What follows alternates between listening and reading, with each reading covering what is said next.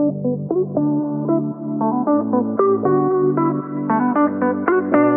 you.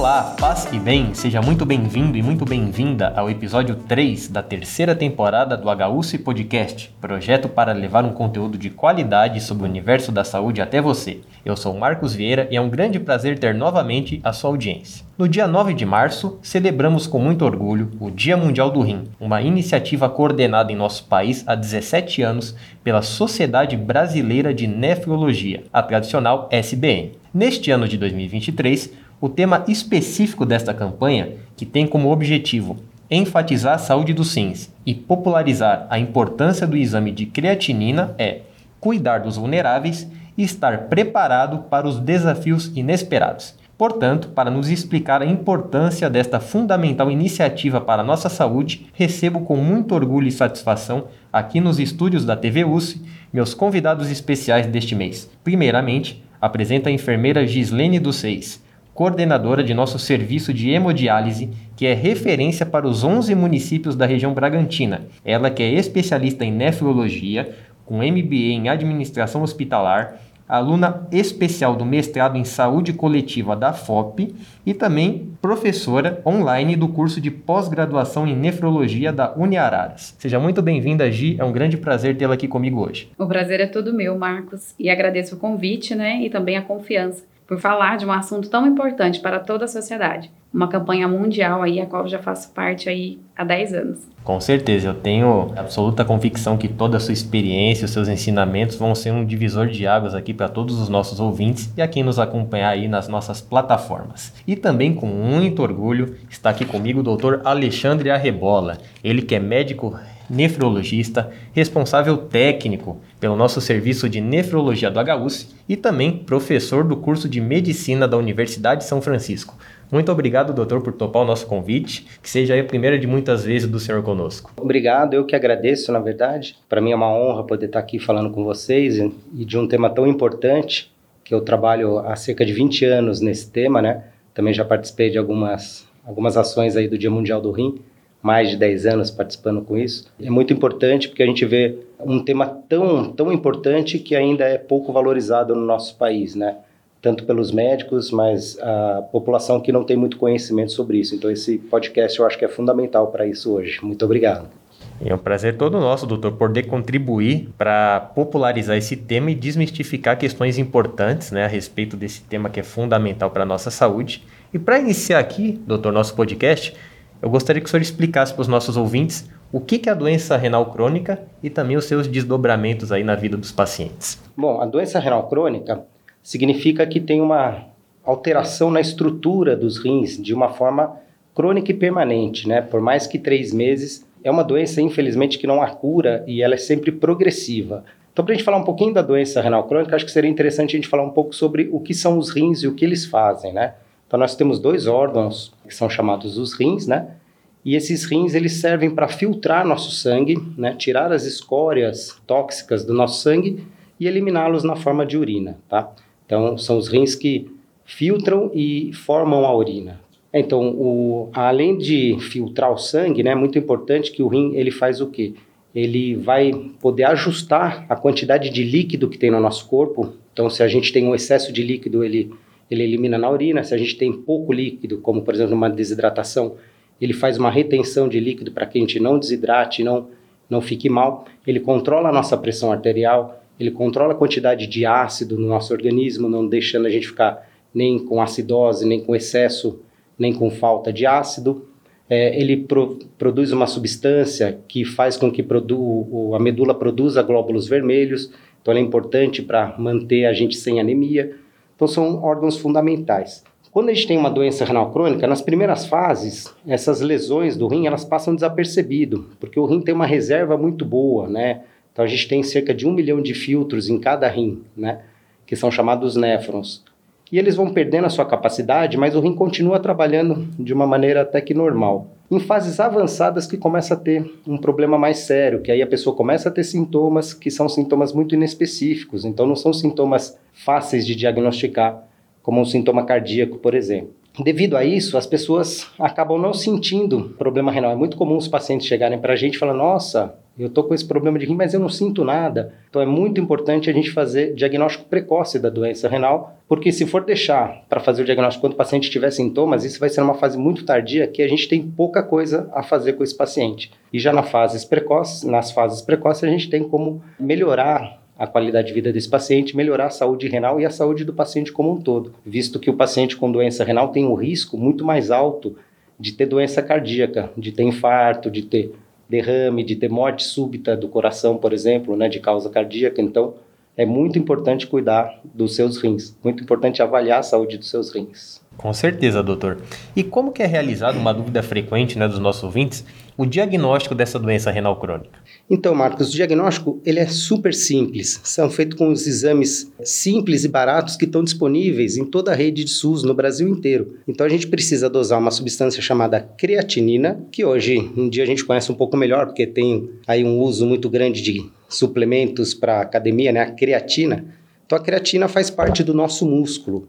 E a creatinina é um metabólito, né? É a sujeira dessa, dessa creatina. Então, a gente consegue saber o quanto o rim está funcionando através do exame de creatinina sérica. Se ela está subindo no sangue, significa que o rim não está filtrando bem. Então, isso é é fundamental para saber o funcionamento do rim. Outra coisa é o exame de urina. A gente vai ver se tem proteína na urina. Então, o exame de urina simples pode nos dizer se tem proteína, se tem sangue na urina, se tem inflamação na urina. Isso pode nos tá, traduzir uma doença renal crônica.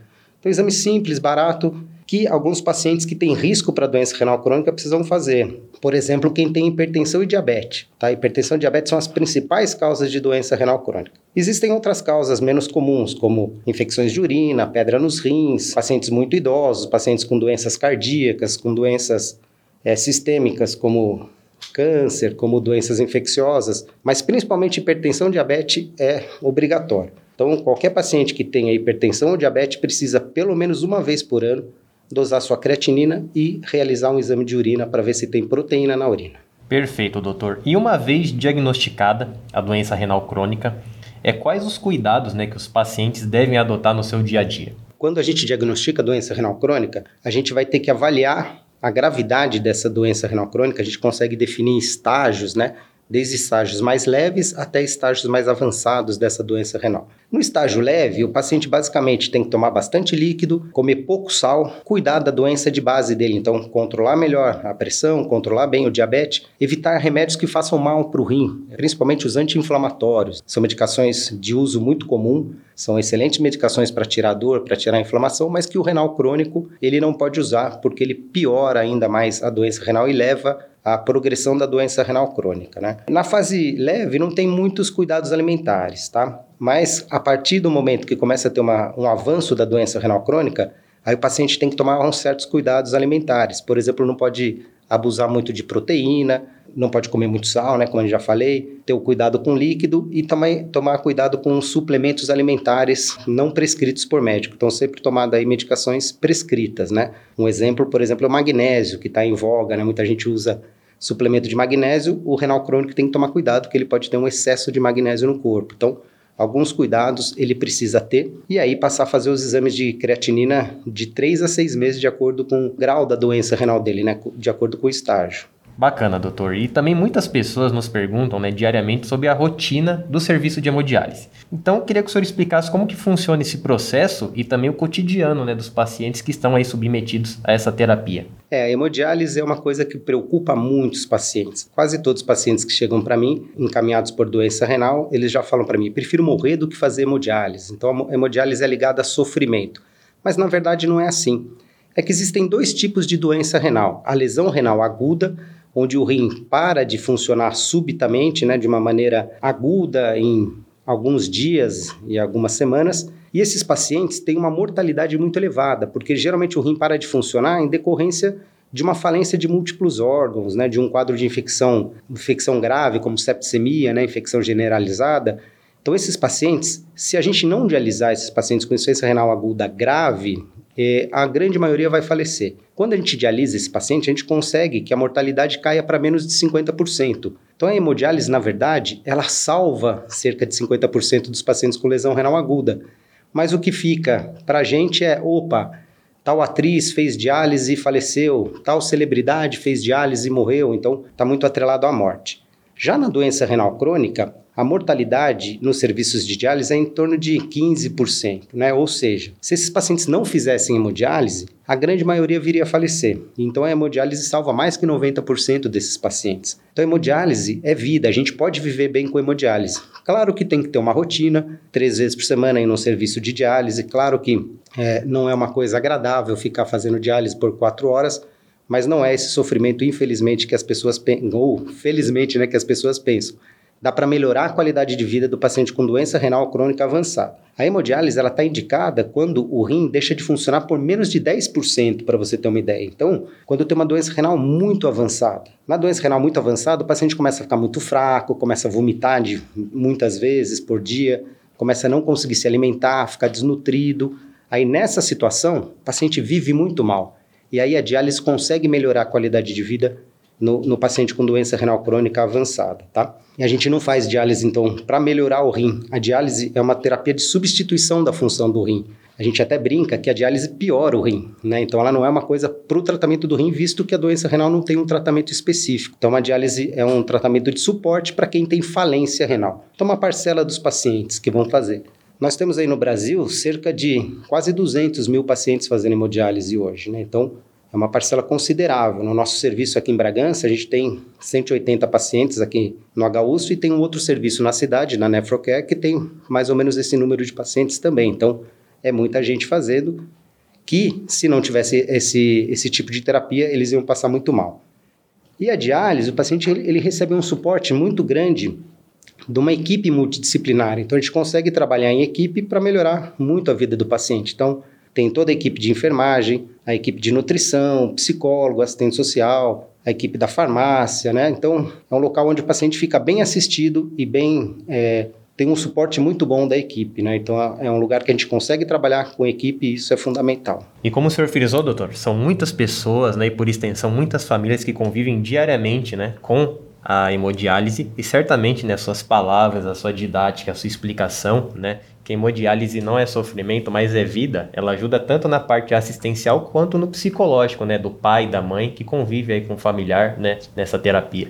Sim, inclusive na, na, na, hemodiálise a gente sempre brinca que é uma grande família, né? A gente acaba vendo o paciente três vezes por semana, às vezes até mais, vê mais do que a, alguns familiares nossos, né? Quando o paciente está no estágio de hemodiálise, ele também pode ser submetido a um transplante renal, onde a gente coloca um outro rim no paciente, né? E aí ele pode não mais precisar de faz, é, fazer hemodiálise, ele vai ficar para o transplante renal e aí ele passa 20, 30 anos transplantado, né, sem precisar fazer diálise. A gente tem cerca de 60% dos nossos pacientes inscritos na fila de transplante, aguardando um transplante. É, no Brasil, a gente tem mais ou menos 50 mil pessoas inscritas em fila do transplante, né? Então, é um grande número e é bom sempre também alertar a população sobre a doação, né? A doação de órgãos. Isso é muito importante para ajudar essas pessoas que estão em hemodiálise para que elas tenham um tratamento com uma qualidade de vida ainda melhor do que a hemodiálise, que é o transplante renal.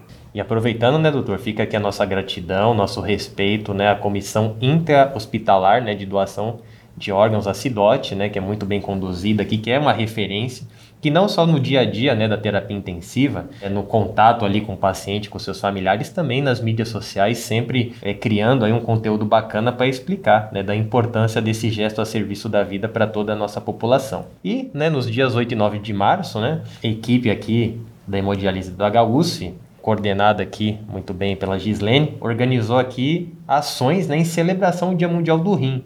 E foi uma um evento especial, não apenas né, uma oportunidade de conscientizar, explicar, como o doutor Alexandre muito bem enfatizou a importância do exame de creatinina, dos cuidados específicos, mas também trazer alegria, descontração. Tivemos aqui a presença dos mascotes do Red Bull Bragantino, profissionais de beleza cuidando aí da saúde e do bem-estar dos pacientes. Então, Gi, queria que você explicasse como que foi o balanço né, desse evento e a aceitação do público né, dessas ações históricas aqui para o hospital. Marcos, foi um dia assim surpreendente né? Tanto para nós como profissionais, como para os pacientes, para os acompanhantes, para toda a equipe que estava envolvida. A presença aí dos mascotes do, do Red Bull, as meninas do estúdio da Larissa. A gente teve também um período da tarde com a turma do trupe do Socorriso. Então, os nossos pacientes são muito carentes, né? Então, a gente tem aí uma faixa etária que vai desde pacientes jovens de 18 anos a pacientes de 80 anos. E todos eles, a, a grande maioria, vem com acompanhantes e são pessoas muito carentes.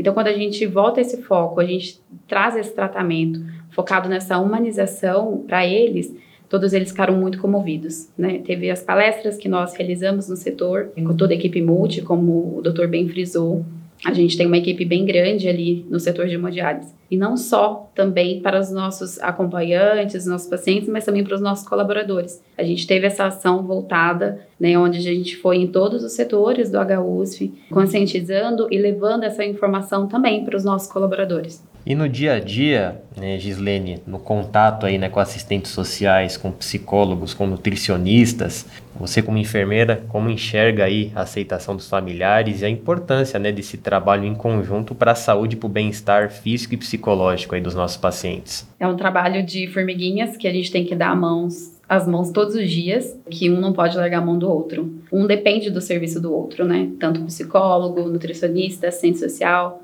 médico, residente a equipe de enfermagem, né, que está ali à frente do paciente, né? Muitas vezes os pacientes falam para eles primeiro, para depois falar para a enfermeira, para depois falar para o médico. Então a gente tem esse trabalho que é de formiguinhas mesmo, e a gente conta aí com alguns apoios. Hoje a gente tem os alunos tanto da fisioterapia quanto da odonto, né, da USF, que fazem esse trabalho extracurricular lá também atendendo os nossos pacientes. E Gislene, nós temos muitos ouvintes que são estudantes, né, que têm o seu sonho aí de concluir a graduação em enfermagem e não só isso, né? Também eles já estão visualizando aí a sua especialização. E o setor de hemodiálise tem a sua rotina bem específica, né? Bem minuciosa. Eu gostaria que você contasse, né, um pouco da, do trabalho do enfermeiro nesse setor que é fundamental aqui para o nosso hospital e também a importância, né, de ter a especialização em hemodiálise para poder oferecer uma assistência não só mais humanizada, mas eficiente sobretudo. Bom, Marcos, falar da nefrologia para mim é uma grande paixão, né? Eu falo que a nefrologia me escolheu, não fui eu que escolhi a nefrologia, né? Há 10 anos atrás eu fui escolhida pela nefrologia e hoje eu defendo essa bandeira assim, aonde eu estiver. E quanto mais a gente puder disseminar essa informação para outras pessoas, para trazer outros profissionais para a área, que a gente tem, não tem é, um leque aí de profissionais qualificados na área da nefrologia. Eu, quando eu ministrava as aulas também na graduação, eu sempre falei da importância do enfermeiro no centro de diálise. E hoje, quando eu recebo também esses alunos que passam de visita no setor da hemodiálise, eu sempre friso isso, dessa importância. Por quê? Porque o enfermeiro da nefrologia, ele não é só um enfermeiro ali da nefrologia. Ele não vai estar só prestando assistência. Ele vai estar ali, ele é um líder da sua equipe, porque ele lidera toda uma equipe que vai estar ali qualificada junto com ele, mas também outras diretrizes, porque a gente envolve aí serviço de vigilância sanitária, a gente envolve a SCH, vacinação, transplante, porque nós que coletamos é, o HLA que encaminha esse paciente para o transplante hoje. Então, a gente é um enfermeiro totalmente voltado tanto para assistência quanto administrativo. Então, eu falo que é um enfermeiro que ele tem 100% aí de chance dele expandir mesmo dentro da carreira da nefrologia, mas também em outras vertentes. Então, falar da nefrologia para mim é, como eu disse mesmo, é muito agregadora, é apaixonante, porque eu sou apaixonada pela minha profissão e quanto mais eu puder impactar outras pessoas através da minha profissão, é, para estar tá fazendo mesmo, será sempre muito bem-vindo para mim, principalmente, né? mas sempre tem um propósito atrás disso. Com certeza.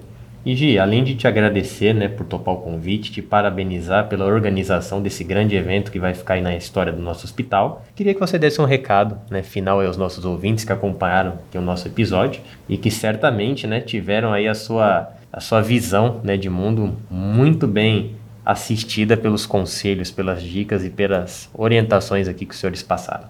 Então, primeiramente, eu queria agradecer a oportunidade mais uma vez de estar aqui. Também, né, agradecer a todos os ouvintes que estão aí nos ouvindo e também deixar aberto para todos que quiserem conhecer o nosso setor de hemodiálise, que a gente está de portas abertas, né, para conhecer ainda mais e infantizar, agregar mais pessoas a estar tá fazendo o mesmo que a gente faz. Perfeito. E doutor, queria que o senhor desse aí o seu recado final e novamente muito obrigado. As portas do HUC Podcast sempre abertas, né? Como frisei no início, que seja o primeiro de muito, muitas participações do senhor aqui com a gente. Bom, muito obrigado. Eu que agradeço a oportunidade.